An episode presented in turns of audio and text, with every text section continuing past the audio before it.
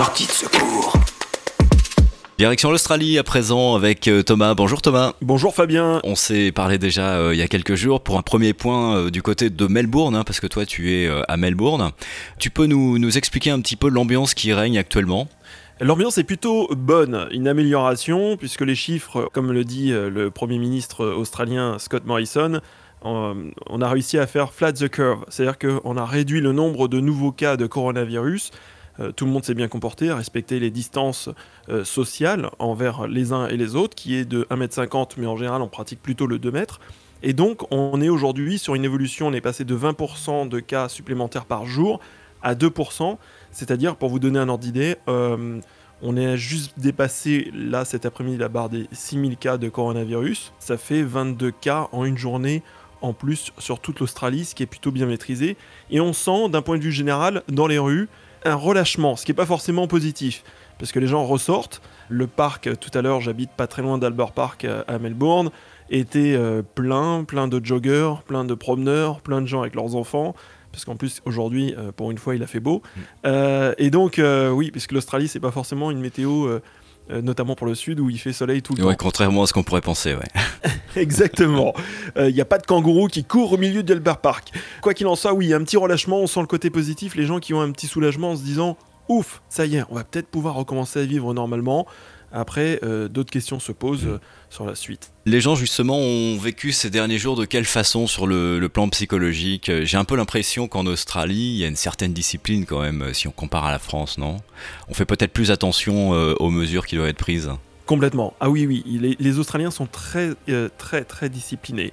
Euh, c'est-à-dire que s'ils si partent du principe que euh, s'ils s'autodisciplinent, déjà, il n'y aura pas besoin de, derrière eux d'avoir une réglementation qui va faire en sorte de les contraindre, mais c'est surtout se dire, bon, nous, on va se contraindre nous-mêmes pour faire en sorte qu'on réduise le nombre de coronavirus, et plus vite ça s'arrête, plus vite on va récupérer notre vie d'avant et une vie normale, notre job, euh, nos amis et notre vie sociale dans les cafés, les restaurants et les salles de sport, etc. Oui, parce que les euh, mesures qui ont été prises euh, ces derniers temps ont impacté évidemment l'économie en Australie. Tu peux, tu peux nous en dire un peu plus sur ce sujet? Je sais que de nombreuses entreprises pratiquent le télétravail, donc il y a des impacts assez, assez forts sur le plan économique. Alors l'Australie est un des rares pays au monde où le taux de chômage est très faible, donc on est quasiment un taux d'emploi plein. Euh, là, pour une fois, l'Australie va connaître une crise historique. Le gouvernement australien a prévu une enveloppe de 130 milliards de dollars. C'est un, package qui a été annoncé par euh, le gouvernement de Scott Morrison pour venir en aide aux demandeurs d'emploi et également pour soutenir les petites entreprises euh, qui sont aujourd'hui en difficulté. Donc devant les euh, centres pour les faire les demandes de paiement de chômage, aujourd'hui on a la queue, il y a des gens qui attendent et le gouvernement australien a prévu un dédommagement de 1500 dollars tous les 15 jours pour les demandeurs d'emploi australiens et pour ceux qui sont résidents permanents. J'ai l'impression que si on compare à l'Europe et à la France en particulier, il y a eu des réactions euh, plus rapides et plus efficaces peut-être de la part du gouvernement australien. C'est le côté anglo-saxon, j'ai envie de dire. Euh, et, surtout, aujourd'hui, l'Australie est un pays qui a les moyens, contrairement à la France. Hmm. Donc c'est ce confort euh, financier, cette trésorerie qu'aujourd'hui à l'Australie, c'est clair qu'elle va s'endetter pour des années avec ce qu'elle fait aujourd'hui, mais elle en a les moyens. C'est-à-dire que c'est un pays quand le coronavirus virus sera terminé, qui va pouvoir redémarrer. On a des ressources minières qui sont importantes et euh, en termes d'exportation de ressources minières, c'est quelque chose qui fonctionne très bien également, dont le premier, un des premiers clients est la Chine.